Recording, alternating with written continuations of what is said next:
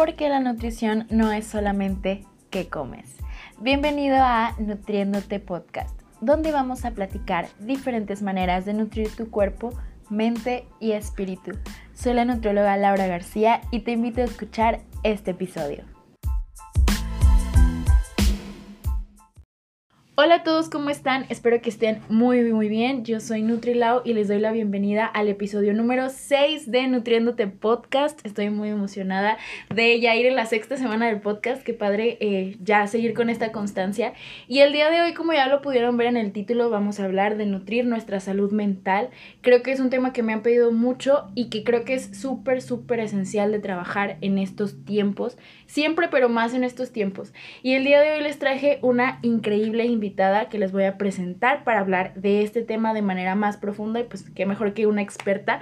El día de hoy nos acompaña Claudia Machuca, que es egresada de la licenciatura en psicología y también una gran activista por la salud mental en redes sociales y también fundadora de este colectivo social que se llama Por Salud Mental, en el que se trata de promover la salud mental en nuestra comarca lagunera. Entonces, pues dejo que ella se presente. Bienvenida. Muchas gracias, la verdad muy emocionada de estar en este espacio que admiro profundamente, tanto la labor de nutrióloga como de persona. O sea, he visto tus redes, la verdad es que te admiro muchísimo por todo el contenido súper interesante que nos proporcionas y pues yo encantada de estar aquí en este espacio platicando de la salud mental. ¡Ay, qué emoción! Sí, la verdad que sí. Este, ya saben que igual en la descripción les dejo todas sus redes sociales, tanto de ella como de su colectivo de salud mental para que vayan y lo sigan. Créanme que también mucha de la información que ella nos proporciona, aunque sean sus historias explicando algún suceso que pasa del día a día, está bien increíble su manera de pensar y por eso justamente quise invitarla a platicar más de manera más profunda de este tema. Así que pues bueno, vamos a comenzar. Eh, ¿Qué te parece que nos platicas en sí qué es la salud mental? Ok, bueno, la verdad es que a mí este tema me encanta. Desde que estoy en la carrera, la verdad es que me ha interesado mucho por el significado. Más que nada por el significado, porque yo cuando entré a la carrera, pues obviamente te hacen estas, estas tareas, por ejemplo. Que busca de tarea qué es la salud mental. Y pues uno se mete, uno investiga y la verdad es que el concepto cambió mucho. Desde 2019, que fue cuando yo empecé mi carrera, hasta ahorita que acabo de terminar hace un mes, literal, em, ha cambiado demasiado el concepto. Y siento que sí es importante mencionarlo porque después te puedes topar con una idea de que no es la salud mental. ¿Y qué pasa? Estás enfocado en promoverla, pero no sabes qué es. Entonces, creo que es importante saber la definición de la salud mental para poder en sí tocar el tema y justamente darle tratamiento al, problema, ¿no? Exacto. Entonces tenemos esta definición que se las voy a decir como tal.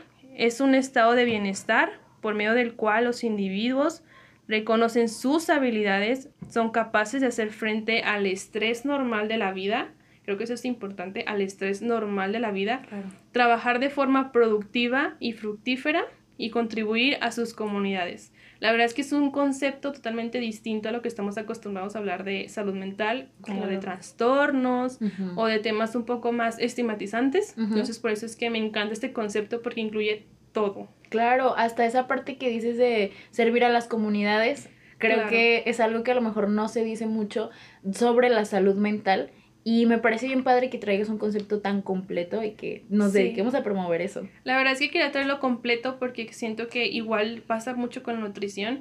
Si no sabes exactamente qué es lo que necesitas para nutrirte, difícilmente vas a poder hacerlo. Entonces, creo que pasa igual con la salud mental. Si no sabes en sí qué es, va a ser muy complicado trabajar justamente la salud mental.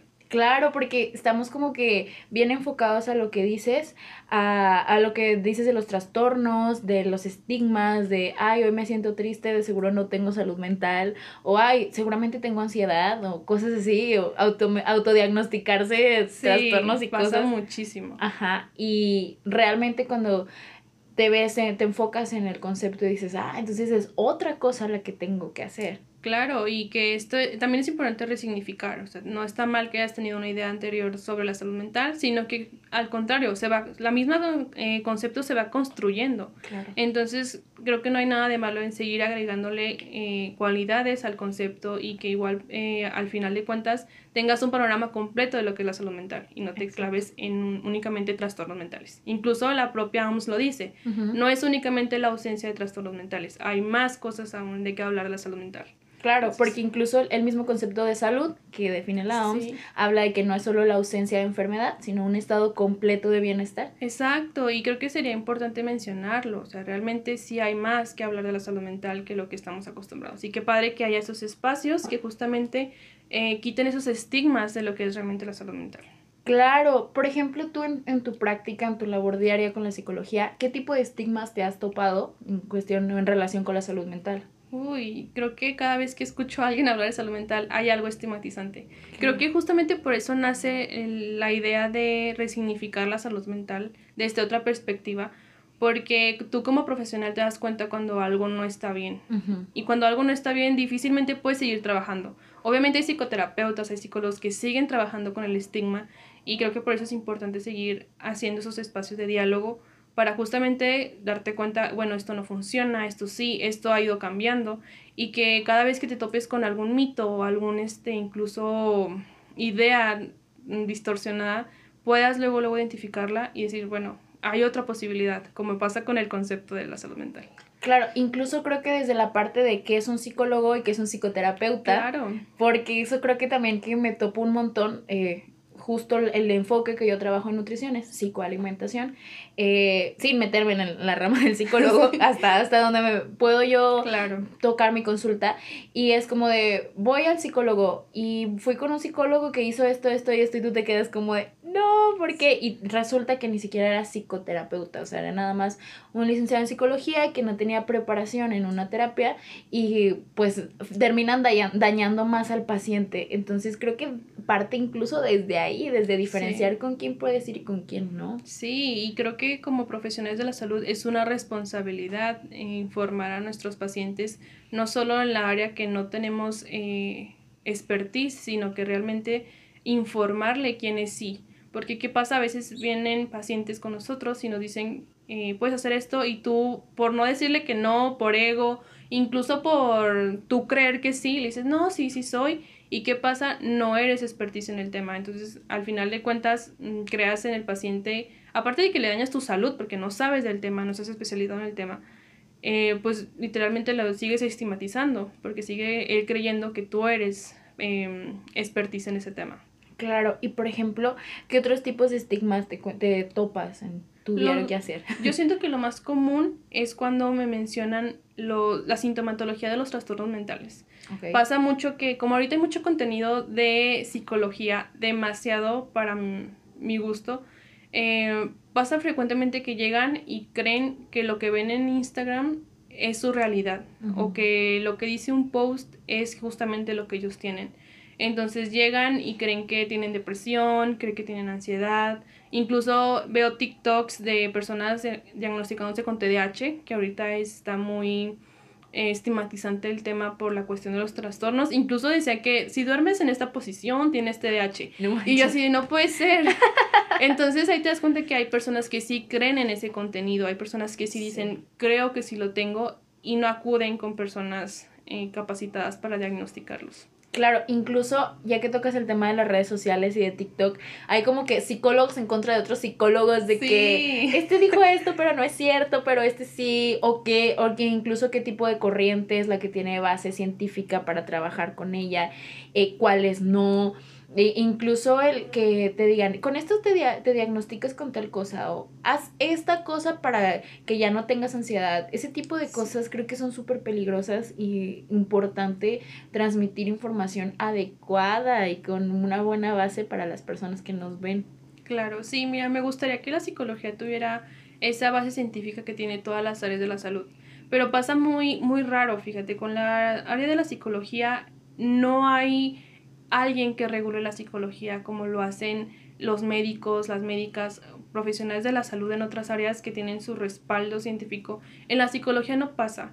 Entonces, ¿cuál es el problema? Que hay personas que hacen tratamientos en base a los que ellos creen que te funcionan y juegan con la salud mental de esas personas. Es como si yo llegara y decía, ay, bueno, pues yo creo que tal vez si lees este cuento, se te puede quitar la depresión. Entonces, ¿qué pasa? El paciente sí se lo cree porque tú eres el profesional, tú eres la persona que le está dando el tratamiento. ¿Y qué pasa? Duran años en psicoterapia, duran años con el problema, incluso se intensifica. Entonces, ahí te pones a pensar tú en tu papel como psicólogo em, ya en una generación pues más actualizada, ¿no? Tenemos acceso a mucha información y siento que sería muy antiético no usar la herramienta. Claro, y, y creo que también por eso creamos estos espacios. Eh, tú que también lo, lo, trabajas mucho en redes sociales y que también yo lo hago, precisamente para para ayudar a la población a quitar esos estigmas y a estar bien informados. Sí, claro. Y mira, la verdad es que en psicoterapia hay un mundo por cosas por resolver. La principal de ella es la validación científica, ¿no? Ahorita anda mucho el auge de si este tratamiento funciona, si lo que hago es correcto y la verdad es que hay un 20% que trabaja con validez científica y un 80% que no lo hace. Entonces es demasiado el trabajo porque porque ni los propios psicoterapeutas quieren aceptar la idea de que la manera en la que trabajan no funciona. Entonces existe incluso esa rivalidad entre psicoterapeutas, pero siento que no debería de haberla cuando ya sabes que algo no funciona y que hay algo que ya tiene evidencia. Si tú sabes, por ejemplo, que el agua de limón eh, caliente en ayunas no funciona, porque sigues peleando con que sí vendiéndoles la idea. Claro. Pasa lo mismo con la psicoterapia. O sea, si ya sabes que ese tratamiento no funciona, que ya se demostró, ya se hicieron estudios que demuestran que no funciona, ¿por qué lo sigues aplicando? Claro. Y es ahí donde visibilizamos ya de una manera más dura, porque ellos están trabajando con personas y no podemos seguir jugando a que, ah, pues inténtale otros cinco años a ver qué pasa. O sea, no, son personas y son justamente personas que sienten o sea, estamos hablando de salud. Entonces, cuando hablamos de salud, es muy complicado querer jugártela así. Y debería de haber alguien que regule eso. Entonces, estamos como que empezando a escalar poco a poco, pero sí es una tarea difícil de todos los días. Claro, y, y de seguir buscando, desde saber dónde buscar. Porque puedes toparte que no, yo es que yo sí leí y sí funciona, de veras que sí funciona. Pero luego lees el artículo o el libro en el que se basa y es de hace 10 años, 15 años, o que ya nada que ver con lo que es ahorita, la población de estudio que se utilizó no es población mexicana, etcétera. Entonces, desde cómo leer un artículo científico desde en dónde buscar es súper importante. Creo que los profesionales de la salud debemos tener ese tipo de herramientas en nuestra área. Sí, sin duda alguna. Y bueno, pasando un poquito a qué puede dañar nuestra salud mental, qué factores pueden influir en que mi salud mental se vea afectada. Ok, mira, la verdad es que hay un sinfín de cosas y lo más seguro es que las que te diga no me las vas a creer. Pero bueno, sabemos como lo ha mencionado incluso Laura en sus contenidos de redes sociales, eh, somos personas biopsicosociales. Entonces, eh, siento que muchas veces la salud mental solo se ve desde la parte biológica y la psicológica. ¿A qué me refiero con la biológica? A todo lo que tiene que ver con pues, la genética, ¿no? Los aspectos, ok, de salud mental que pudieras tú haber heredado de tus padres, incluso pues hablando de depresión, de ansiedad, de todos los trastornos mentales, eh, sí existe cierta probabilidad de que eh, sea hereditario, pero no es un porcentaje muy alto como para determinar tu salud mental eh, a lo largo de tu vida, ¿verdad? ¿Y qué pasa?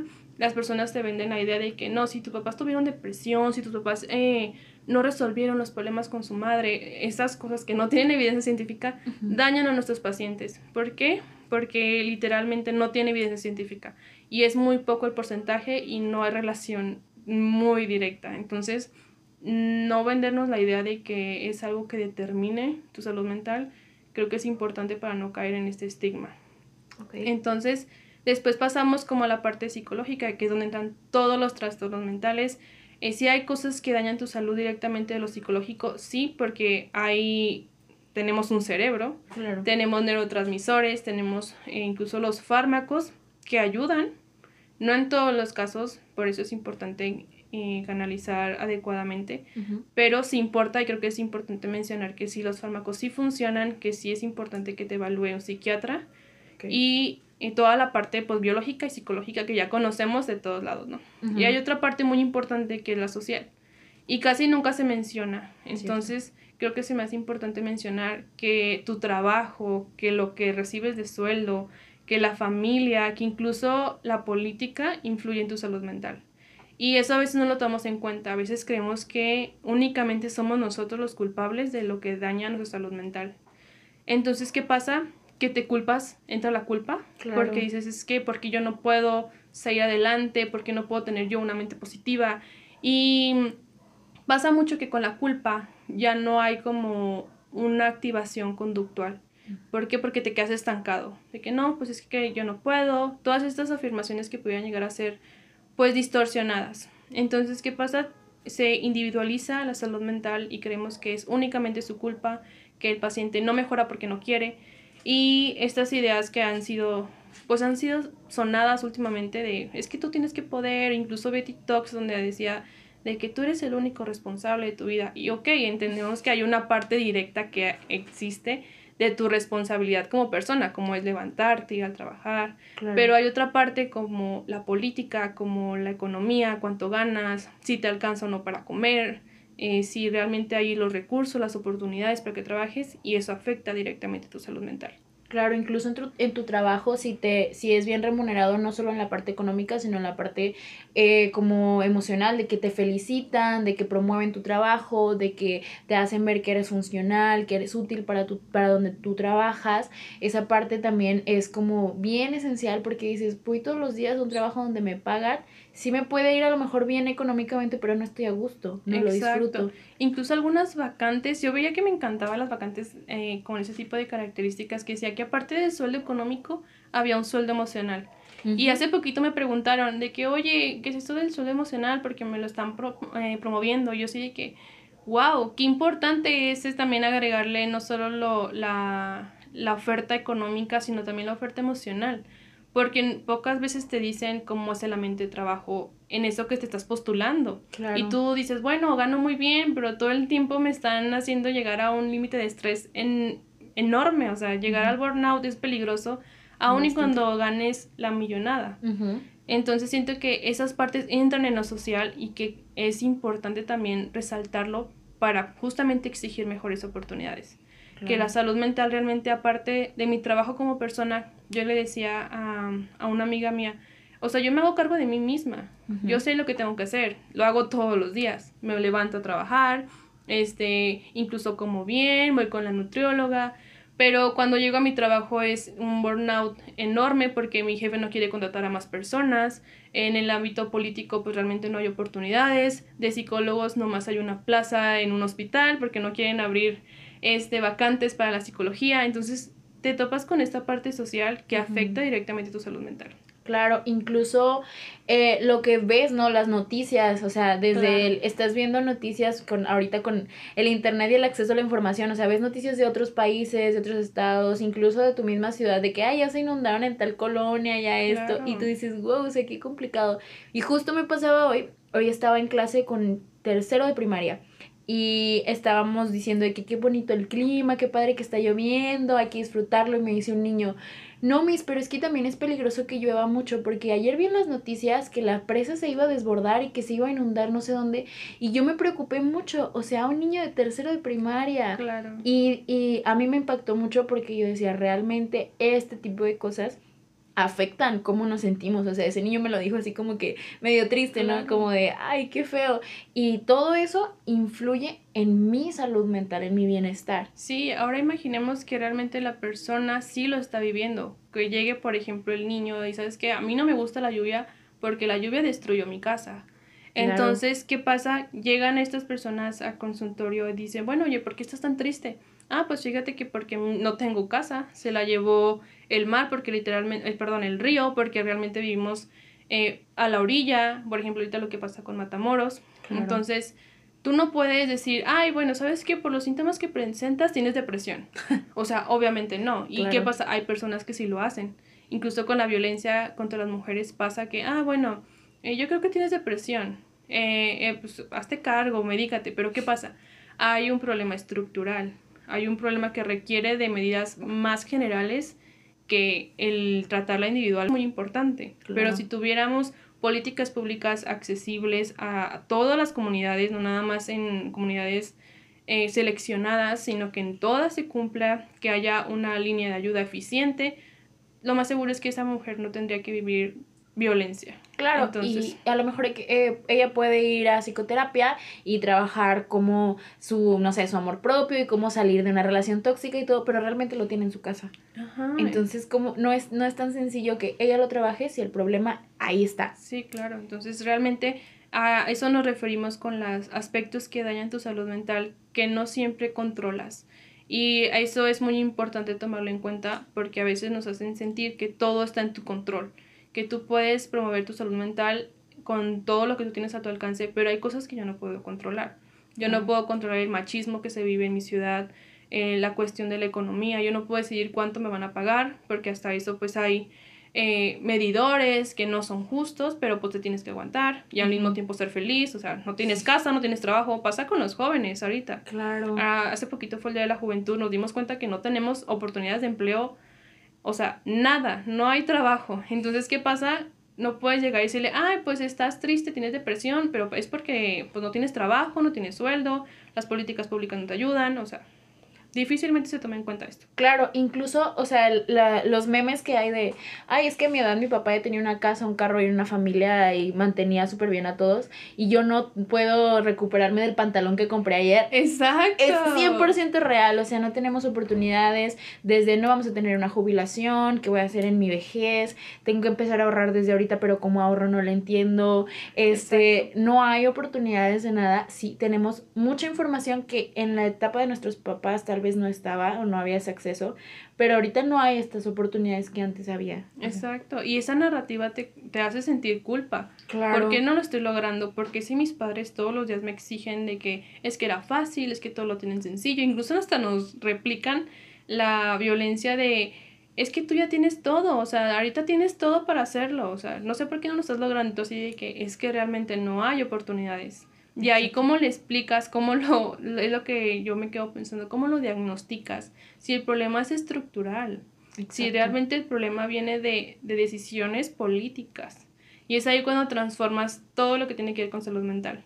Que es importante mencionar, no estoy diciendo que hay, ya nada depende de ti, ya valió, o sea, ya, O sea, obviamente no. Simplemente tomamos conciencia de que hay otras partes que no controlamos y que es importante involucrarnos. Claro, y hablando de la importancia de involucrarnos, porque tú crees que es tan importante hablar de salud mental, porque antes no se podía hablar de salud mental, o sea, y cuando yo digo antes, a lo mejor pueden pensar, ay, hace 20 años cuando eras una bebé, no, o sea, hace, para mí, hace 10 años era difícil hablar de salud mental, y te platico así como que ligeramente, cuando yo estaba en secundaria, eh, no me iba muy bien con mis compañeros, y entonces me dio por primera vez lo que fue un ataque de ansiedad en el salón de clases, en plena clase. Entonces yo me sentía muy mal, la, la, taquicardia, no poder respirar y me sentía así como que no sabía qué hacer con mi vida.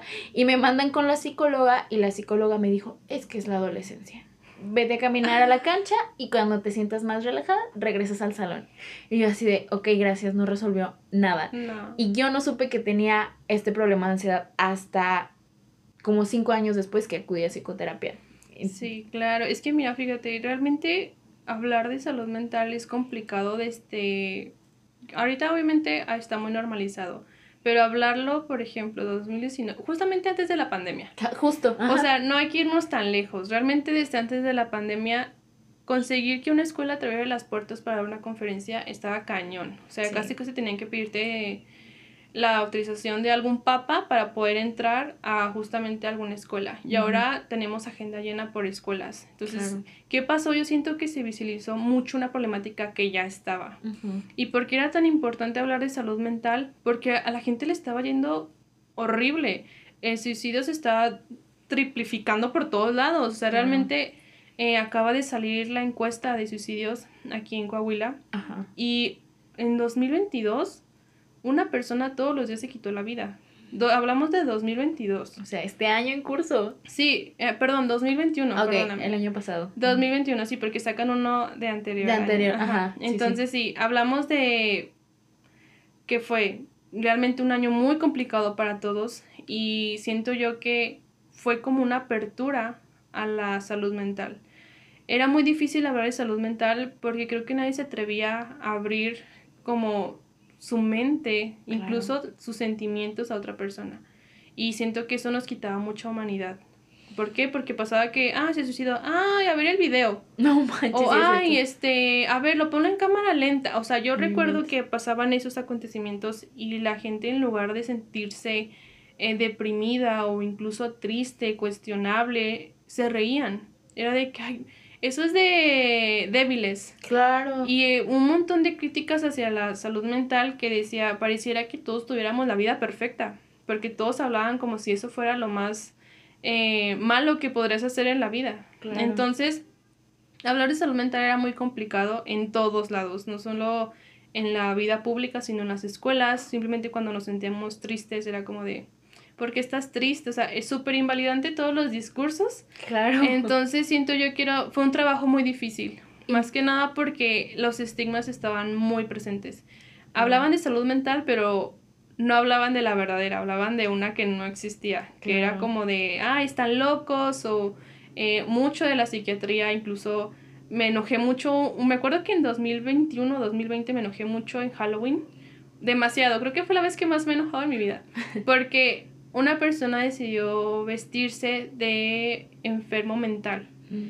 Incluso así lo catalogaban, como de que, ay, soy un, un loquito del psiquiátrico. Apenas estaba entrando a la universidad.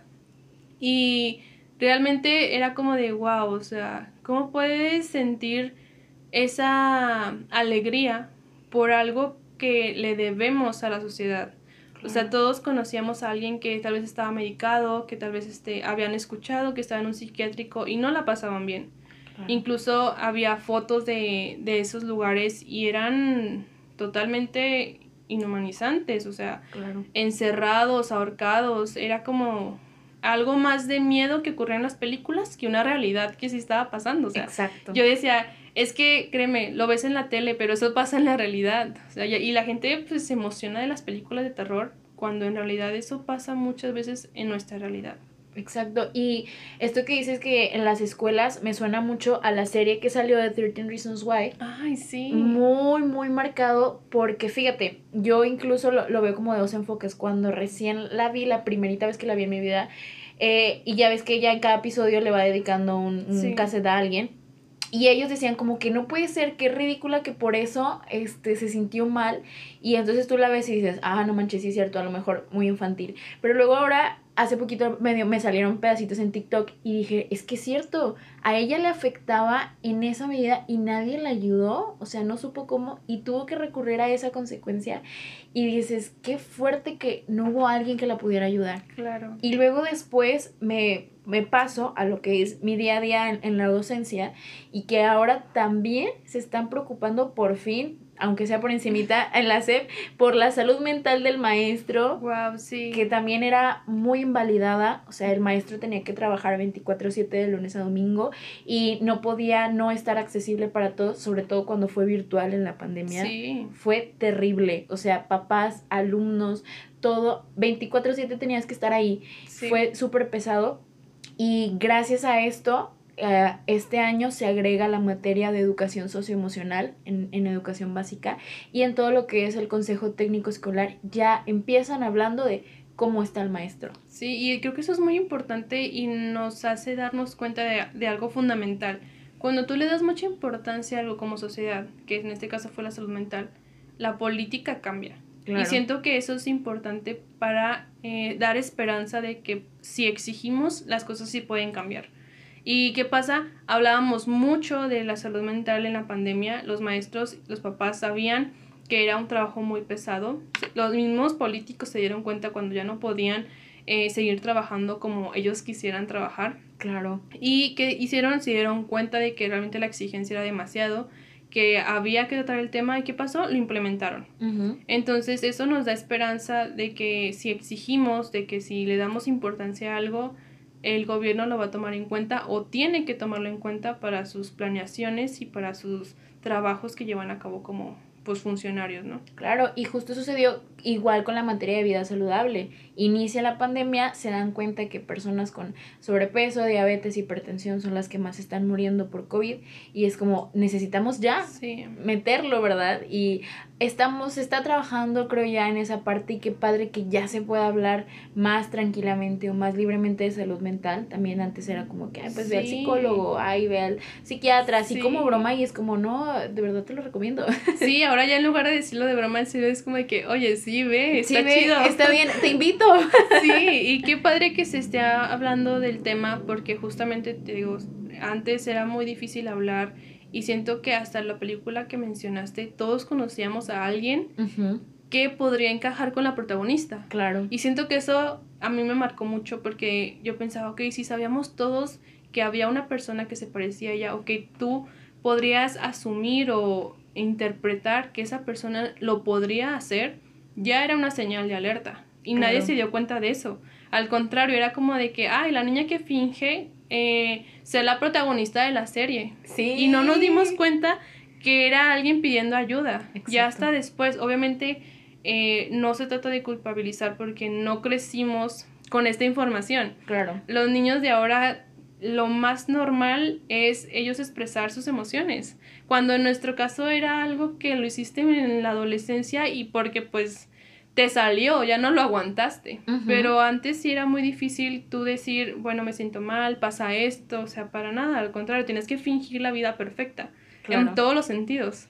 Entonces ahora me encantan los niños porque ellos llegan y me siento triste, me siento feliz y digo, qué padre que lo sepan identificar. Sí, porque antes ni siquiera sabías identificarlo, o sea, Exacto. estoy mal, pero no sé qué tengo, o sea, no, no sé por qué estoy mal o Fue como de, ok, la verdad es que, oh, y llega a punto, y, y, creo que eso es importante, que incluso ahorita jóvenes de nuestra edad no saben cómo se sienten. Cuando niños ahora, niños chiquitos ya saben, me siento triste porque pasó esto en la escuela y tú es como de que yo quién sabe qué estoy sintiendo ni por qué. Ajá. Entonces creo que nos damos cuenta de la importancia de la educación emocional y de justamente tomar en cuenta todo lo que involucra la salud mental para poder darle a nuevas generaciones justamente estas oportunidades que no tuvimos. Claro, y en, y en caso como de contraste cuando hablábamos de los trabajos, sí he visto también, eh, da emoción cuando ves trabajos que le dedican un día social, un día al relax, y dices, qué padre que también ya se estén preocupando por la salud mental, porque vuelves a la importancia, ¿no? Se dan cuenta que una persona con salud mental rinde mucho más, claro. es más creativa, es más productiva, y si eh, de hecho, si las empresas lo vieran así como de qué tanto se ahorrarían si, si se preocuparan por la salud mental eh, de sus trabajadores, otra cosa sería. Sí, incluso lo decía hace poquito en una estación de radio, digo, al gobierno le cuesta mucho mantener a personas que se enferman en los aspectos físicos y mental. Entonces, a veces siento que no tiene lógica el invertir millones de pesos a algo que tú puedes prevenir. Claro. Entonces, ¿qué pasa? Eh, las personas que prevén su, la, su salud en general, de que, ok, antes de yo llegar al burnout, yo tomo medidas, ¿no? Y las personas que tienen el privilegio de hacerlo, lo hacen. Van a hacer ejercicio, se alimentan adecuadamente, meditan, tienen una vida pues social. Entonces las personas que no lo hacen tienen que vivir con el después, con la enfermedad, con el burnout, con todo lo que tiene que ver con temas físicos como la diabetes, el sobrepeso. Entonces, ¿qué es más fácil, prevenirlo o tratarlo? Eh, Totalmente prevenirlo, ¿no? Entonces yo no entiendo la lógica de, la política en las decisiones de nuestros eh, queridos funcionarios de no querer invertirle la prevención, claro. que es lo más importante y lo más sencillo. De nada sirve tener a todos la sociedad en un psiquiátrico si no los vas a rehabilitar si no van a vivir, o sea, literalmente los encarcelas y ahí se quedan. Y así pasa, y así está sucediendo en este momento. Entonces, ¿qué es lo mejor que puedes hacer?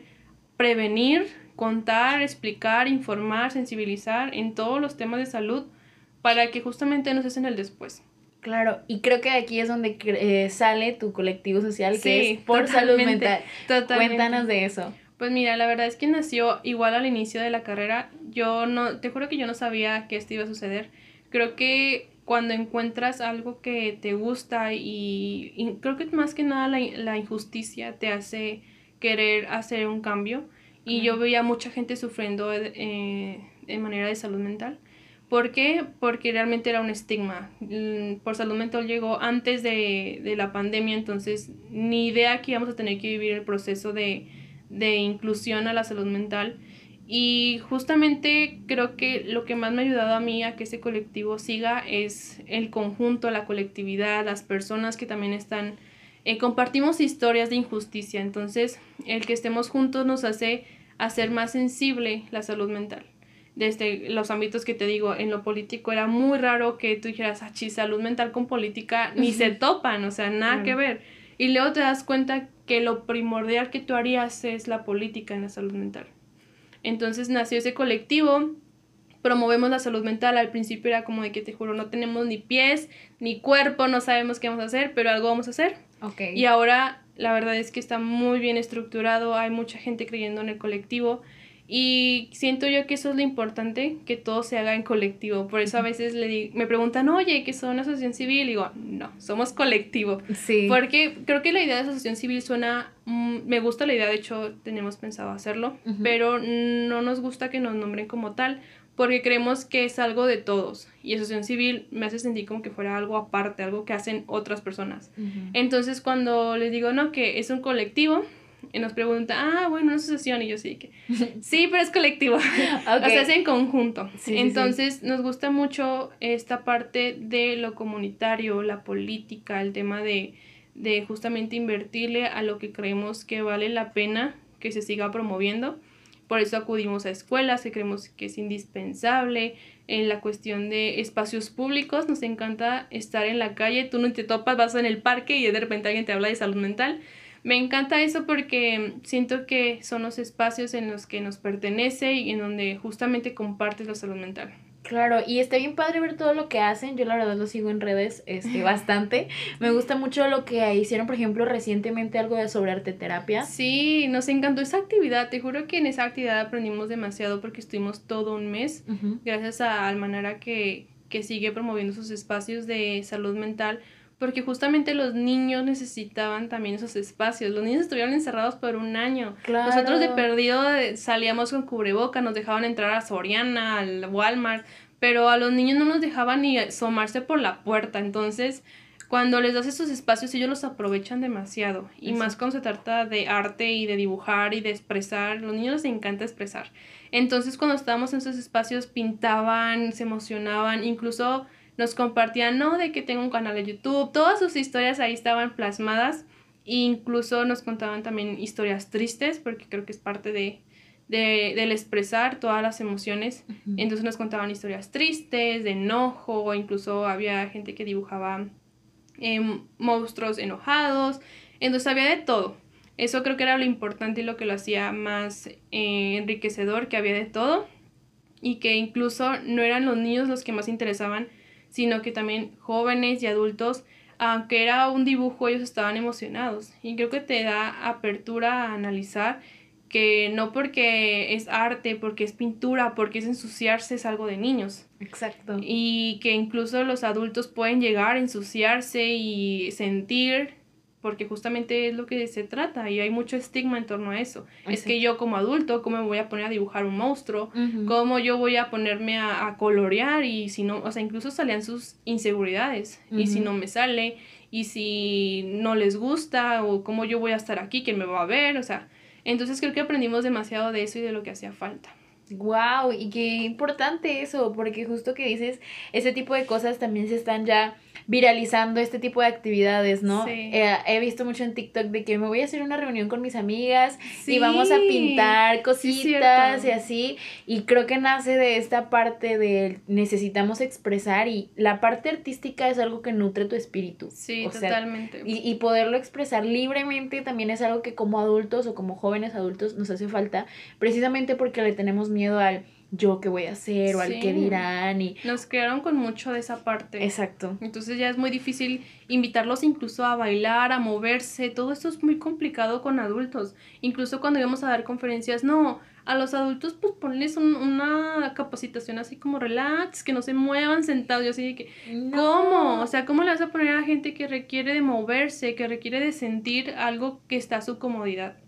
Entonces sí, no, sí batallábamos muchísimo, pero siempre le dábamos énfasis a que somos un colectivo, somos todos los que estamos involucrados, entonces todos pueden participar de la manera en la que quieran hacerlo. Claro, qué padre. ¿Y qué otras experiencias te has llevado así enriquecedoras de tu colectivo? Ok, la verdad es que todas las actividades a las que vamos dejamos un cachito de nosotros y creo que eso es algo que nos encanta porque aún y cuando estás en ese, en ese espacio y tú crees que, bueno, yo vengo a darles esta actividad, yo vengo a darles esto, a veces son esas las personas las que te enriquecen a ti de lo que hace falta como colectivo. Entonces me pasaba que bueno, también les pintábamos las manitas en Almanara, incluso en Paseo Colón lo llegamos a hacer. Y al principio la gente es muy reservada. Es como de, ay, están haciendo algo, me voy. Hasta caminaban más rápido cuando nos veían. y era como de que, bueno, o sea, tú te pones a analizar, ¿no? ¿Qué está pasando? Eh, ¿Por qué no se acercan? Incluso nos encantaba cuando pasaban y no nos hacían caso. O sea, era como de que incluso no había gente. Y yo decía, creo que todas las experiencias les agarramos algo de análisis y de reflexión. Y decía, bueno, a ver, ¿por qué la gente nos está acercando? ¿Somos nosotros o qué está pasando del otro lado? Entonces nos daba como esa reflexión de, ok, creo que las personas nos se acercan porque no quieren demostrar lo que están sintiendo. Y cuando lo hacen puede haber un desbordamiento. Entonces, ¿qué pasaba? Que la gente ponía su mano, pero después se sentía muy mal. No había como un seguimiento de, ok, este, ya puso la mano, nos contó un poco, pero ¿qué está haciendo ella con eso que se lleva?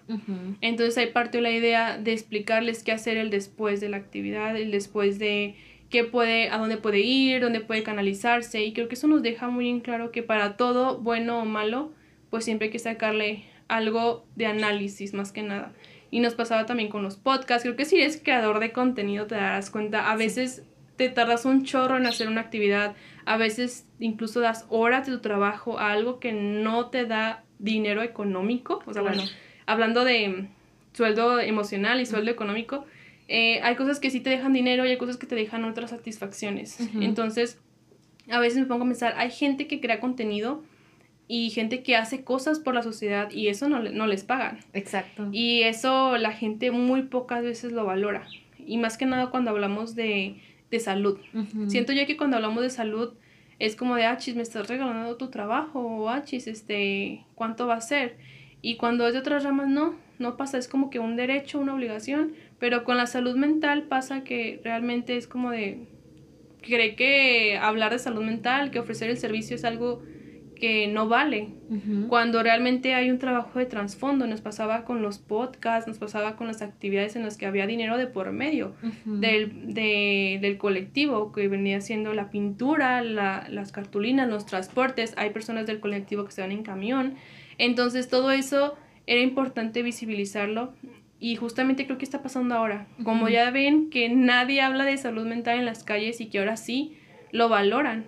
Y es como que, ah, chis, yo aquí en el parque hay alguien que habla de salud mental, qué importante. Entonces empiezan a acercarse y es como ha tenido el auge el colectivo por la manera distinta en la que llamamos la salud mental. Qué padre, me gusta mucho la palabra distinto, porque creo que hace falta. O sea, estarse moviendo, estarse renovando. Sobre todo estamos ahorita en una sociedad muy cambiante constantemente el cambio siempre ha existido, pero ahora es tres veces más rápido y nosotros tenemos que movernos con. Claro. Y cuando vamos encontrando estrategias distintas que se van adaptando a lo que vamos viviendo, es lo que verdaderamente va ayudando a la gente. porque eso que haces tú dices, sí es cierto, es, reflexionar, es un constante en el podcast, porque este capítulo pegó más que este otro, qué temas le gusta más a la gente, porque que sí, qué tanto dura, que si todo esto es como un reflexionar constante y cuando uno hace este tipo de actividades, como tú dices, a veces pues crear contenido, al menos, bueno, yo en este punto pues todavía no gano dinero de eso, ¿verdad? Pero aún así inviertes tu tiempo, tu esfuerzo, porque sabes que es algo que va a aportar a. Y volviendo al concepto que decías, es esta parte de aportar a tu comunidad. Claro, qué importante es eso porque hay personas que tienen conocimiento, que saben cosas, pero no las comparten. Entonces al final, ¿qué ganas? O sea, ¿qué ganas? Yo me quedaba mucho con te digo, es que hay de todo. Hay psicoterapeutas muy buenos, gente que sabe cómo hacer las cosas, pero no las comparte. Entonces, ¿qué pasa? Incluso las reservan. Me ha pasado que como, como, presidenta de colectivo, oye, te invitamos a dar esta conferencia, oye, ven, ¿cuánto va a ser? ¿Cuánto me vas a dar de honorarios? Entiendo la parte de la importancia de los honorarios. Claro que es importante eh, cobrar por lo que haces, pero siento que entra mucho esta parte. ¿Tú qué le estás ofreciendo de todo lo que tú ganas a la sociedad? Exacto. O sea, te juro, no le robaban ni una hora. Entiendo la parte de los honorarios, entiendo que sí hay gente que cobra por eso, pero siento que a veces hay que darse el lujo de, de darle algo a la sociedad sin beneficio, de lo mucho que te ha aportado. Yo, por ejemplo, obviamente vivimos en, en la laguna, dos estados se componen de uno, entonces es difícil cuando, no, ¿de dónde eres? No, de que de la laguna. ¿Dónde es eso? Ahí tienes que estar explicando. Coahuila y Durango. Ajá, literal. Entonces, ¿qué pasaba? Que a mí me encantaba Durango y también me encanta Coahuila y a veces como de que es que tú sirves más a Coahuila por Torreón, ¿no? Y de que tú estás trabajando más todos los haces en Torreón. Y le dices que a veces los servicios y las oportunidades te los da quien quiera aprovecharlos. Exacto. Almanara nos habla, en la Colón nos hablan, asociaciones nos hablan de Torreón. Entonces, es más de reflexión. ¿Qué está haciendo Durango? ¿Qué está haciendo Gómez Palacio? ¿Qué está haciendo tu ciudad en donde estás para ocupar esos espacios? Entonces, como Torreón nos ha abierto espacios, por eso los ocupamos. Pero como dice nuestro eslogan en Por Salud Mental, llevamos la salud mental a todas partes. Exacto. No estamos clavados en Torreón y estamos clavados en Gómez, porque a veces sí es como de que es que no vienen, así nos ponía una señora, es que ¿por qué no vienen a Gómez Palacio? Que aquí está. Y le digo, sí queremos. O sea, nosotros no estamos cerrados a la idea la cuestión es, hablamos de otra vez de lo psicosocial. En lo social, ¿dónde están los espacios para hablar de nutrición, para hablar de psicología, para hablar de medicina? ¿Por qué? Porque a veces pasa que no hay espacios. Y aquí entra la salud mental. ¿Qué daña tu salud mental? Que no hayan espacios en tu ciudad para hablar de eso. Exacto. Que tú no puedas llegar a analizar o a cuestionarte cosas porque no hay esos espacios. Entonces, ¿qué hacer? Exigirlos. Son nuestros. Exacto, y, promoverlos, o sea, es, tenemos que estar ahí, ahí, porque son necesarios, o sea, Sí, y a veces se nos olvida eso, se nos olvida que lo que está fuera de las calles es nuestro. Y a veces que pensamos, no, es del gobierno, es del Estado, es de... ¿Quién nos ocupa todos los días? ¿Para quiénes fueron creados? Para nosotros. Y es para nosotros. Por eso nos encanta ocupar espacios públicos, porque son nuestros, porque en lugar de que se ponga el barecito de, de tal persona, ¿por qué no se pone ahí un centro comunitario para las personas únicamente, para nuestro, para nuestro beneficio? Entonces ahí donde entra el análisis de en qué están ocupando nuestros espacios públicos. Claro, y esto que tú dices de aportar algo a la sociedad es súper bonito, te llevas mucho de cuando tú compartes algo sin un beneficio económico, porque la gente lo necesita y cuando ves que tú pudiste aportar una pequeña parte a la felicidad de una persona, dices, wow, creo que eso sí es súper, súper importante, que también como como profesionales de, de, la salud en general, nos demos cuenta que regresarle un poquito a la gente que no tiene ciertos privilegios, que no tiene ciertos accesos, es súper importante y súper bonito, porque si no lo hacemos nosotros, nadie más lo va a hacer. Exacto. Y, cuando te das cuenta que, en que justamente nadie lo va a hacer, es ahí como de que, bueno, yo sí. Claro. Este colectivo sí, las personas organizadas en el tema sí quieren ocupar los espacios. Entonces creo que cuando ya ves todo el panorama, cuando ya ves el plano completo, te das cuenta, ok, me alimento bien, voy a psicoterapia, no llego al burnout, medito. Entonces llegas a la otra parte de que, bueno, pero ¿qué falta? Porque realmente no somos personas de Canadá, que son porque siempre nos estamos comparando. Claro. Porque en nuestros lugares eh, dicen que son los más felices del mundo y porque acá no. Entonces te das cuenta de que las oportunidades, lo social. Canadá tiene espacios eh, totalmente públicos para las personas. Vemos, por ejemplo, que hacen picnics en los parques, que eso es algo que yo he traído muy así de que, ¿por qué no hay picnics? Porque a veces digo, bueno, ellos están en espacios así libres, están este, en cuestiones de al aire libre, totalmente. Entonces tú dices, bueno, aquí en Torreón, aquí en Gómez, ¿dónde puedes tú estar en un espacio libre? ¿Dónde? No, o sea, tú te pones a pensar, ¿dónde hay un espacio libre que son importantes en todas las áreas y creo que hasta incluso sería importante hablarlo? Los espacios públicos fomentan muchas cosas en la salud, tanto mental como física.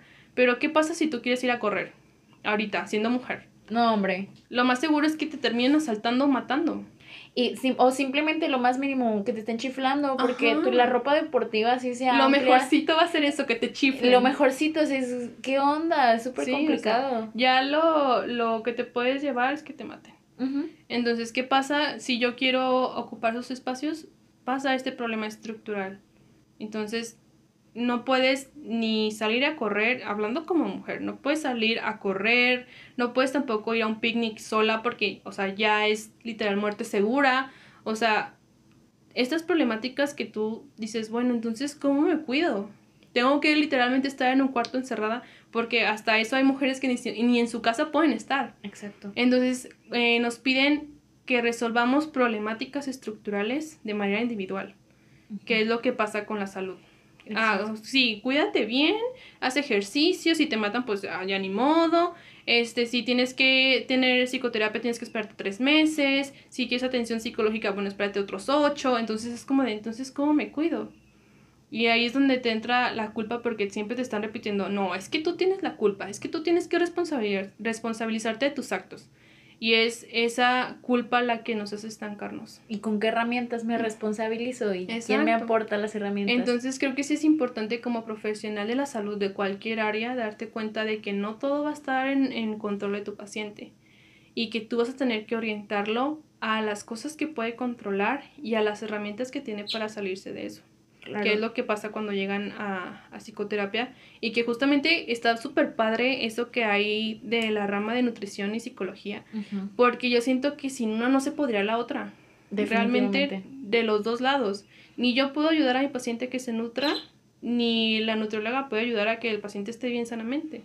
Entonces siento que juntar esas dos áreas es muy importante porque te visibiliza todo el trasfondo que hay detrás de muchas cosas. Claro, porque ahorita ya decir, es que no hace la dieta porque no tiene voluntad, no tiene fuerza de voluntad. Odio que digan eso porque no, hay muchas cosas más detrás de, no sabemos qué problemas tiene en su trabajo, en su familia, que le están provocando los atracones que está teniendo o el que esté el que no quiera comer por un estigma porque alguien le hizo sentir que se veía mal, etcétera, etcétera. Entonces, definitivamente yo entendí eso y me encanta trabajar esta rama y compartirla con, o sea, trabajar también en conjunto con psicología y, psiquiatría, porque digo, yo solo no puedo. O sea, si mi, mi paciente nada más viene a mi consulta, difícilmente va a salir adelante o al menos se va a tardar muchísimo más a que trabajara las otras áreas. Entonces, eh, de ahí me gustaría pasar como, bueno, entonces, ¿qué puedo hacer para nutrir mi salud mental? Ok, bueno, tomando en cuenta que ya lo había mencionado que somos personas biopsicosociales, creo que sería tomar en cuenta mm, varios de los requisitos. Es como mm, tres áreas, pongámoslo, biológico, psicológico y lo social, para hacerlo en, en grandes rasgos, ¿no? El biológico, pues sabemos que no lo podemos controlar.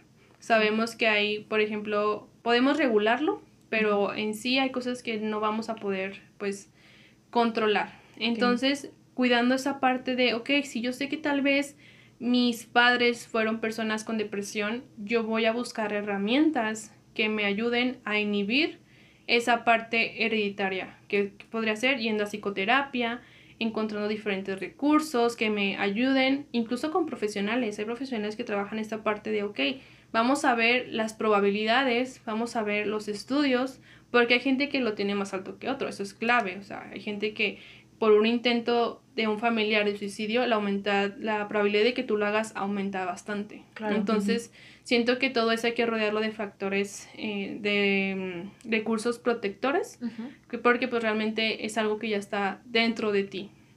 Entonces, cuando hablamos de psicológico, ya entra toda la parte eh, pues psicológica, ¿no? Que vendría siendo las meditaciones, que ya está súper comprobado. Yo no sé por qué le siguen buscando que no, y creo que es más la resistencia, fíjate. Sí, creo que la resistencia Totalmente. al cambio. Pues. Ya lo han publicado diez mil veces de que, oye, te ayuda a meditar. No, es que tal, tal, tal. Siento que es más la resistencia a estar solo, a no poder estar un momento en silencio. y qué importante. Sí. No, o sea, no poder mantenerte tú en silencio tú solo.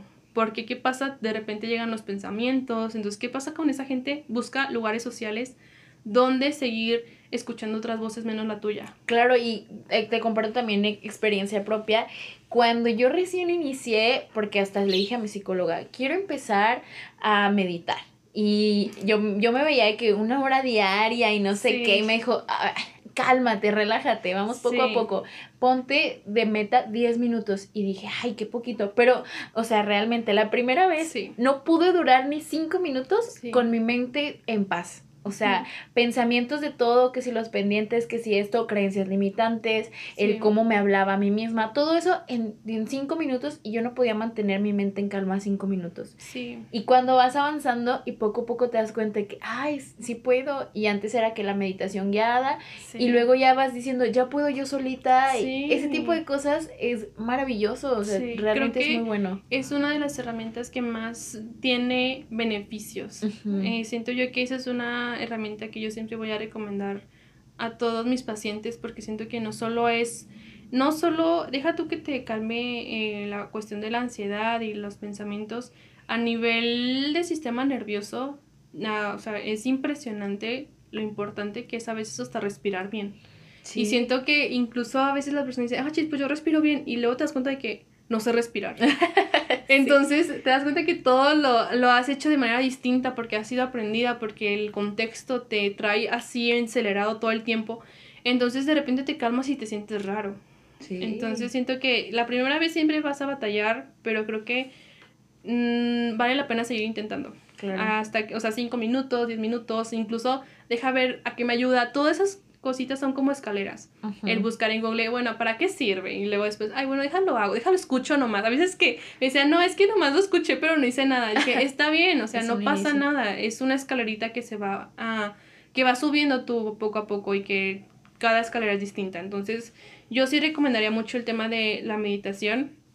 También metería muchísimo el tema de la alimentación, porque siento que sin duda ahorita nos alimentan con puro o sea, pura cochinada deja tú, pero más a nivel de sistema nervioso siento yo que nos traen mal, o sea, horrible en cuestión de nutrientes, de todo el tema de, de neurotransmisores, se dejan influenciar demasiado. Incluso leí hace poquito un artículo de la depresión y la inflamación y realmente me sorprende que hemos hecho todo mal. Todo mal. Todo mal. O sea, realmente recuerdo que antes el artículo era en, en cuestión de neurotransmisores y que en la segregación de la dopamina y entiendo esa parte, pero no puedes trabajar una sin la otra, volvemos a lo mismo. No puedes seguir trabajando en que funcione bien el cerebro si la inflamación sigue, si los pensamientos siguen, porque ¿qué pasa? Los fármacos te duermen literalmente, te inhiben. Entonces, ¿qué pasa? La inflamación sigue y cuando los dejas los pensamientos siguen. Entonces, ¿qué pasa? El problema está en otro lado. Claro, y seguimos consumiendo alimentos que fomentan la inflamación. Al final estás tapando un hoyo y destapando otro. Entonces, yo siento que si, incluso se ha demostrado que si trabajas la inflamación antes de los fármacos, ya no es necesario los fármacos. No digo que en todos los casos, pero realmente... En, muchos sí ayudan. Sí hay muchos que viven, estás bájalo con la nutrición, bájale un poco a todo el tema de los carbohidratos, que también Ah, se ha demostrado que incluso aceleran mucho el tema de la ansiedad. Entonces, deja tú que el alimento sea el malo, siento que también volvemos a lo mismo social. ¿Qué regulación hay en nuestras comidas? ¿Quién está regulando detrás de todo el azúcar, lo que nos hace incluso tener enfermedades? Entonces, eso es un trabajo completo. Y siento yo que tú ahí entra la parte de, bueno, ahí te entra lo social, pero en lo psicológico volvemos a lo mismo, la meditación, el comer bien y creo que más que nada la, lo colectivo también ayuda mucho. La, incluso hay personas que se han salvado de intentos suicidios por estar compartiendo vida con otras personas. Entonces, eso ayuda muchísimo. Pero también volvemos a lo social, que creo que eso es algo muy importante, lo que no podemos controlar. Porque ¿qué pasa? Ok, sigo teniendo un mal trabajo, sigo teniendo este muy poco dinero. Entonces, ¿qué pasa con eso? Les damos herramientas.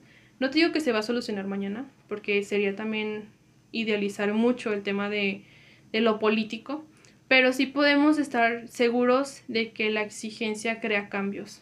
Entonces, una vez que tú sigues trabajando en lo colectivo, vas como jalando todo en uno. Al, de un lado jalo lo biológico, del otro lado jalo lo psicológico, detrás de mí está lo social, y poco a poco vamos generando cambios. Claro. Entonces no se trata de que ya, como en todo, tampoco es como que si ya comes una manzana, mañana vas a estar súper bien. Ay, claro. O si vas a una sesión de terapia ya está súper bien. O sea, no, todo se trabaja y creo que también incluye la parte social. Porque ¿qué pasa? Que incluso dices, bueno, estoy en un trabajo donde no me pagan, pero, o sea, bien, pero hay otro trabajo que me cuesta incomodidad, pero gano más. Entonces, ¿qué pasa? tú mismo vas exigiendo, a ver, yo no merezco este sueldo, yo no merezco incluso estas oportunidades. Y creo que nos pasó como colectivo. No merecemos seguir que nos traten como colectivo de distracción. Porque ¿qué pasaba? Que ciertos lugares nos contactaban para ir a jugar con los niños, para ir a darle a los niños cositas para colorear. Entonces, ¿qué pasaba? Dijimos, a ver, nuestro trabajo tiene sustento. Y es ahí donde entras tú en lo social. ¿Qué sí mereces y qué vas a exigir? Entonces, ¿qué pasa? Yo no te voy a trabajar de esta manera, yo trabajo de esta, tómalo o déjalo. ¿Y qué pasa? Se abren oportunidades de gente que sí está dispuesta a darte lo que mereces. Entonces, ¿qué pasa? Si no hay gente que acepte trabajos que no tienen prestaciones, la empresa te va a dar prestaciones porque necesita empleados. Entonces, ¿qué pasa? Tú exiges, no quiero esto, necesito esto, incluso los puestos altos lo hacen. Si tú no me vas a pagar esto, yo me voy. ¿Qué hace? No te dicen bye. Difícilmente en puestos altos lo hacen. dicen, no, quédate, te lo damos más. Entonces, ¿qué pasa? Esa exigencia hace cambios. Y si lo tenemos todo en conjunto y lo cargamos juntos, yo creo que sí, se, sí va a haber cambios en nuestra sociedad. Claro, y ah, desde cómo decirlo, ¿no? Desde cómo exigirlo, porque volvemos a lo mismo, te hace sentir culpable el, sí, chin, ya, ya le dije esto al jefe y se va a enojar conmigo, y, y, aprender a no tenerle miedo a exigir lo que mereces, hace cambios de verdad increíbles y, y es como empezar precisamente a cuidarte con ayuda de otros. Sí. Ahorita que comentabas esto de la, de la inflamación, justo terminé de leer un libro de una psiquiatra, que es Marian Rojas Estapé. Ay, buenísima. El, libro, el primero que tiene, el de cómo hacer que te pasen cosas buenas, ella trata la depresión desde la inflamación y los alimentos que fomentan la inflamación. Entonces me llamó muchísimo la atención eso porque justo como tú lo dices, no había escuchado a alguien que relacionara la inflamación con la depresión. Y eh, ya cuando empiezas a verlo desde el lado nutricional hay un montón de alimentos actualmente que te llevan al estado de inflamación. Y que por ejemplo por eso COVID y depresión se, se, relacionaban tanto porque COVID es enfermedad inflamatoria, depresión tiene relación con la inflamación y por eso decías, chin, por eso se detonan las dos. Entonces empiezas a trabajarlo desde otra forma y empiezas a decir, ok, que si por ejemplo omega 3 disminuye la inflamación, omega 6 la aumenta y que si esto y lo otro. Y empiezas, bueno, yo, yo empecé a imaginar un montón de, tratamientos nutricionales relacionados con, y yo eh, al menos cuando empecé a trabajar eh, pacientes de que, bueno, tengo tengo depresión, me diagnosticó esto la psiquiatra, bla, bla, bla. Yo empecé a dejar de verlo con come frutas y verduras. Yo ya estaba viendo como un tratamiento mucho más integral desde la inflamación y me pareció bien interesante porque creo que también por eso se está volviendo tan famoso este libro y esta psiquiatra, porque creo que ella habló de cosas que, no se habían hablado de esa manera. Y justo esto ayuda a lo colectivo. Claro. Porque el volver a decir, merezco esto porque ya estoy teniendo las herramientas para saber, ahora me uno con otras personas que ya se dieron cuenta lo mismo que yo y vamos generando una estructura mejor. Y al final te das cuenta que colectivo es eso, son personas organizadas hacia un bien común.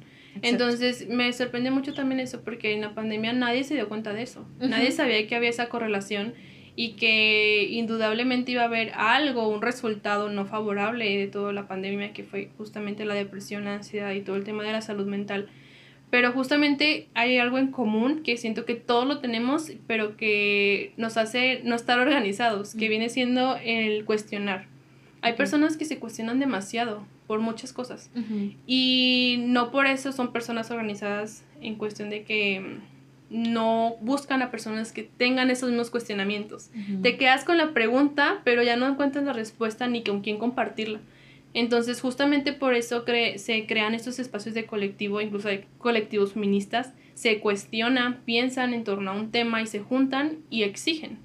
Así pasa también con cualquier tema, de hecho, o sea, todos podemos tener un colectivo, todas podemos todas y todos podemos ser personas organizadas en cuestión de de colectivos, ¿verdad? No tanto de que tengas todo en orden. claro. Porque luego me preguntan, pero es que yo soy muy organizada. Digo, ok, pero en manera colectiva, en ideales, en, ok, pensamos igual, vamos a hacer esto. Ok. Entonces, siento yo que pasa lo mismo. Si no hubiera habido esta relación, este conjunto de que, oye, somos, yo, tú eres psicóloga, yo soy nutriólogo, nos juntamos, ¿qué opinas de esto? Y se arma el, el borlote, por así decirlo. sí, sí, sí. Si no hubieran trabajado en conjunto, creo que difícilmente hubieran encontrado la relación de inflamación-nutrición. Entonces, ¿qué pasa? Obviamente esto es algo en una pirámide muy chica. Somos, estamos aquí en un cuarto, hay otra gente que está en laboratorios, en espacios públicos, en política, entonces creo que vale la pena intentarlo en todas las partes de la pirámide, tanto si estás en la calle hablando con un vecino como si estás en una junta de gobierno. O sea, ambos son muy importantes porque de ahí empezaron todos. Entonces es ahí donde parte la idea de trabajar en conjunto e incluso de estar en este podcast, de que se puedan unir personas organizadas que creen en algo y lo comparten para que otras personas también se identifiquen con ello. Exacto. Entonces creo que esa es la importancia también de estar en esos espacios y que nos escuches en este momento. que tú puedas sentir que conectas y que creas ese ideal y que, bueno, tal vez ahorita ni me suena, pero me interesó demasiado que yo me quiero cuestionar también. Y te vuelves una persona organizada en un colectivo con ideales que vas promoviendo en todas partes. Y así empieza como una cadenita. Y cuando te das cuenta, tienes a 20 personas pensando lo mismo. Y ya después no puedes imaginarte. O sea, creo que lo demás sería historia por contar. Claro. Entonces. Qué, qué padre, qué, qué, qué, bonito pensar de esa manera y seguir promoviéndolo. Creo que eso es algo súper, súper importante. Eh, y por último, la pregunta característica de este podcast. No, por favor. Cuéntame tú cómo te nutres. Ok.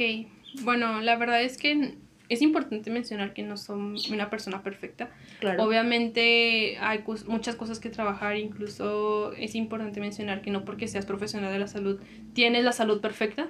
Entonces yo siento que tengo muchas áreas a, mejorar, de hecho en todas, pero siento yo que hay cosas que me han salvado, que me han hecho tener herramientas em, que me fortalecen cuando existe estas subes y bajas de la vida, ¿no? Entonces siento yo que lo fundamental, como ya lo dije, meditar. A mí me encanta meditar en las mañanas y he escuchado personas que dicen es que, es que literalmente no puedo estar solo. Digo, es una resistencia, al final de cuentas desmenuzas la idea y listo. Suena, suena fácil, pero... es difícil, créeme, pero realmente funciona algo así a, grandes rasgos. La idea de que no puedes estar solo es una creencia, entonces hay que desmenuzarla y ver de dónde viene. Pero yo siempre digo, creo que siempre lo digo así, vale la pena seguir intentando, porque a veces la idea de que es que tú puedes, debes de, o sea, es como muy eh, responsabilizadora, entonces me gusta más como que, que, bueno, creo que vale la pena seguir intentando y eso te da a ti como que, bueno, creo que sí, por mi parte yo quiero seguir intentándolo, y es algo de no tuyo. Entonces me encanta decir como que creo que vale la pena seguir intentando para todo. Entonces, bueno, me encanta meditar, incluso yo soy una persona muy de prisas, o sea, realmente yo soy, no soy como las de TikTok que literalmente el cafecito y luego después la rutina, el skincare, no, realmente yo tengo que salir a las 8 de la mañana, entonces esa rutina no aplica. De hecho, tengo que salir antes por temas de tráfico. Pero Siempre me gusta meditar, aunque sea 5 minutos, como lo mencionamos, 10 minutos, 15 minutos hacen la diferencia. Creo que el estar solo y respirar de manera adecuada te ayuda un montón. Y me, cuando no, creo que cabe resaltar que yo fui contigo, fui tu paciente. Creo que eso no lo mencionamos en el podcast. Cierto, cierto. Pero yo me quedé mucho con la idea del jugo verde. La verdad me encanta porque o sea, siento que me da como el boom de energía y ya es como que ya puedo perdido pensar qué estoy haciendo. Y cuando no lo hago se siente, o sea, realmente es como que qué estoy haciendo, se me olvidó el lápiz, se me olvidó, o sea, todo se me olvida. Y siento que con el jugo me siento más con energía y más concentrada y más como de que, ok, puedo hacer esto, me sigue esto y rendir todo como hasta ahorita que literalmente creo que ya es muy de noche. Sí. Pero, este, bueno, me encanta meditar, me encanta tomarme un jugo verde antes de, de ir al trabajo. Y creo que lo que me ha ayudado mucho es lo del tema de un día a la vez. Me gusta mucho repetirme de que, ok, este día cómo puedo hacer las cosas bien, este día que tengo esta posibilidad, qué puedo hacer, porque obviamente todos los días son distintos. Claro. Hay días en los que hasta puedo hacerme un huevito en la mañana y hay días en los que ni siquiera alcanzo el jugo. Entonces sí. es como el decir, ok, hoy este día qué puedo hacer bien. Y creo que ahí empieza la parte como de salud mental. Este día qué sí me puedo exigir, que no, hay días que rindo más, días que rindo menos, pero creo que la narrativa que te cuentas vale mucho en la salud mental. Si es una muy culpabilizadora, pues obviamente va a ser así. Todo el día, porque no hice esto? porque no lo hice? Es lo otro y mal. Y cuando te cuentas de manera distinta las cosas, desde, un, desde la amabilidad, desde el respeto, ya es más fácil tú rendir en el día, porque sabes que hiciste lo que pudiste con, con eso que tenías. Entonces ya cuando termino el día, la verdad es que sí me gusta como tener un ritual. Creo que los rituales son muy importantes, pero no esos de, de habla con espíritus de otro mundo, o sea, no. Rituales me refiero a una secuencia de pasos o un procedimientos que tú haces todos los días de manera recurrente y que de cierta parte te provocan sentimientos y emociones. En el aspecto de que, ok, al finalizar me hago un té y luego de repente me quito el maquillaje de la cara o me meto a bañar, me pongo ropita cómoda y siento que eso, aunque es chiquito y aunque dices tú, bueno, eso que te cambian como mucho el panorama de tu mente a, ok, ahora nos estamos relajando, ahora estoy haciendo lo que me gusta, incluso a veces trabajo de noche porque me gusta, no tanto porque tenga la obligación, sino porque el hecho de hacer ese ritual, ese procedimiento de concentrarme en lo que sí me gusta, es este como que muy relajante. Entonces, como que todo cambia para cada persona. Pero total, eso me gusta, me gusta cenar cosas ricas. O sea, no de que grasosas y todo eso, sino que algo que yo sé que me gusta y que me hace bien y que lo tomas con conciencia. Como el hecho de, no sé, un sándwich rico, tostado, con queso. O sea, como que te cambia mucho el programa a, por ejemplo, pollo que de lo que recalentaste de grasoso, así. O sea, obviamente no, lo tomo con mucha conciencia de no lo que haya, sino lo que me hace bien. Creo que también empieza mucho esa parte de cambiar cómo piensas y la narrativa que hay dentro de tu cerebro.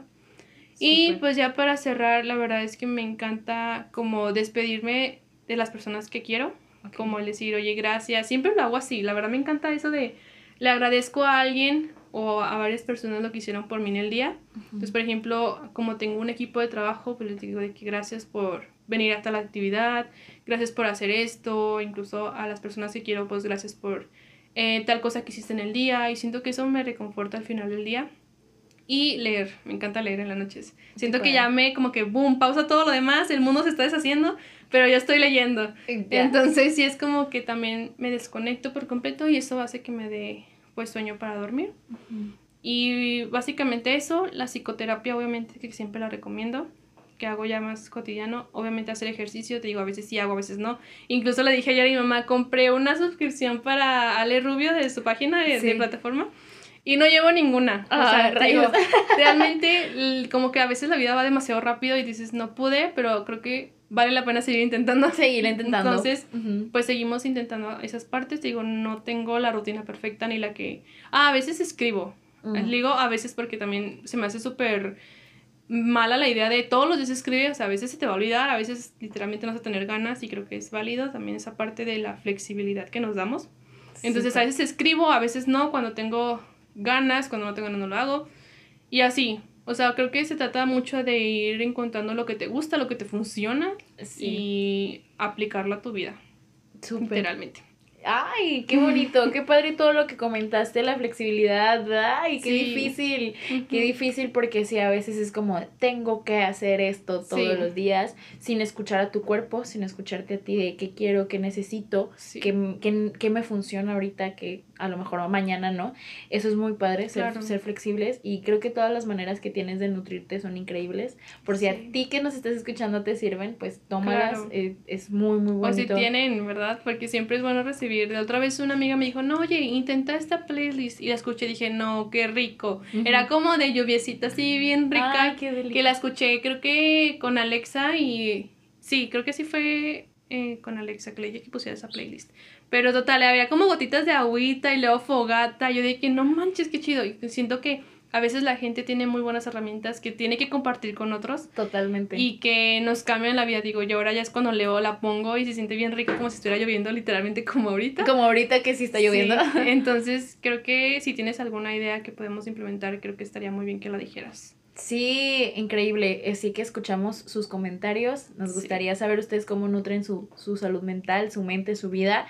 Y pues nada, agradezco ahora que lo, que lo comentas del agradecimiento. Agradezco infinitamente que hayas estado aquí hoy. Créeme que, que cuando inicié esta idea, eras una de las primeras personas que pensé que tenían que estar aquí. Ah, qué lindo. Este, sí, creo que tienes mucho que compartir, que no te duele compartir. No, al contrario, me encanta compartir todo Exacto. Y, y creo que también es, es bien padre porque igual nos conocemos ya desde hace tiempo. Sí. Estuvimos juntas en el equipo de básquetbol. Sí, creo que debíamos hacer uno de nuestra historia. ¿Verdad que sí? Eh, segunda parte de, este, de este episodio. Díganos si quieren segunda parte de, del podcast. Sí, estaría bien padre, estaría bien padre porque también nuestra época de basquetbolistas fue muy buena buena, ¿eh? Creo que sería importante hablar mucho del deporte y la salud mental. Wow, me acabas de dar una super idea. A ver, póngale que sí para que me invite. Por favor. sí, creo que, creo que sí porque Wow, creo que fue una etapa de mi vida que también ayudó mucho a mi salud mental, pero medio la dañó y bien sí, totalmente. Creo que desde los entrenadores que tuvimos y entrenadoras hasta nuestra propia exigencia dentro de, un equipo. Dentro de un equipo. Creo que sí. Ustedes, ustedes digan a Laura que sí. Por favor, por favor. Sí, créeme que sí. Bueno, de igual manera, repito, estoy súper agradecida que hayas estado, mm. estado aquí. Creo que fue muy enriquecedor tenerte creo que me ayudaste mucho a ver también una visión distinta de la salud mental, de lo que yo creía, de lo que es y de cómo podemos seguirla promoviendo. Eh, me encantó tenerte aquí, me encantó todo lo que dijiste, espero que a todos los que nos escuchan también les haya gustado. Gracias por tu labor en la promoción de la salud mental, no la dejes, no la dejes por favor, por favor. este... Y pues nada, cuéntanos tus redes sociales, ¿dónde te podemos encontrar? Ok, bueno, la verdad es que soy la chica de los de las redes sociales porque tengo demasiadas. Pero eh, creo que lo más importante es la de por salud mental, que es ahí donde hacemos todo. Es que por salud mental no es por, sino es la X. Salud mental y luego MX de México. Ahí estamos en Instagram y Facebook. Y en mi cuenta personal es sic.claudiamachuca, súper fácil. Bueno, Machuca casi no, ¿verdad? Pero es Machuca de con M. Ok. Entonces ahí me pueden encontrar y pues ahí estamos a la orden para lo que quieran. Súper, muy bien, pues muchas gracias, yo encantada. Recuerden también que pueden seguirme a mí en todas mis redes sociales, en todas mis redes estoy como arroba Nutrilau. Y ahí también compartimos información y también si les interesaría qué otros temas les gustaría escuchar en el podcast, qué otros invitados, también estamos abiertos a todas las posibilidades, así que no dejen de nutrirse, no dejen de cuidar su salud mental, física y en todos los ámbitos y nos escuchamos pronto. Ay, gracias. Adiós. Adiós.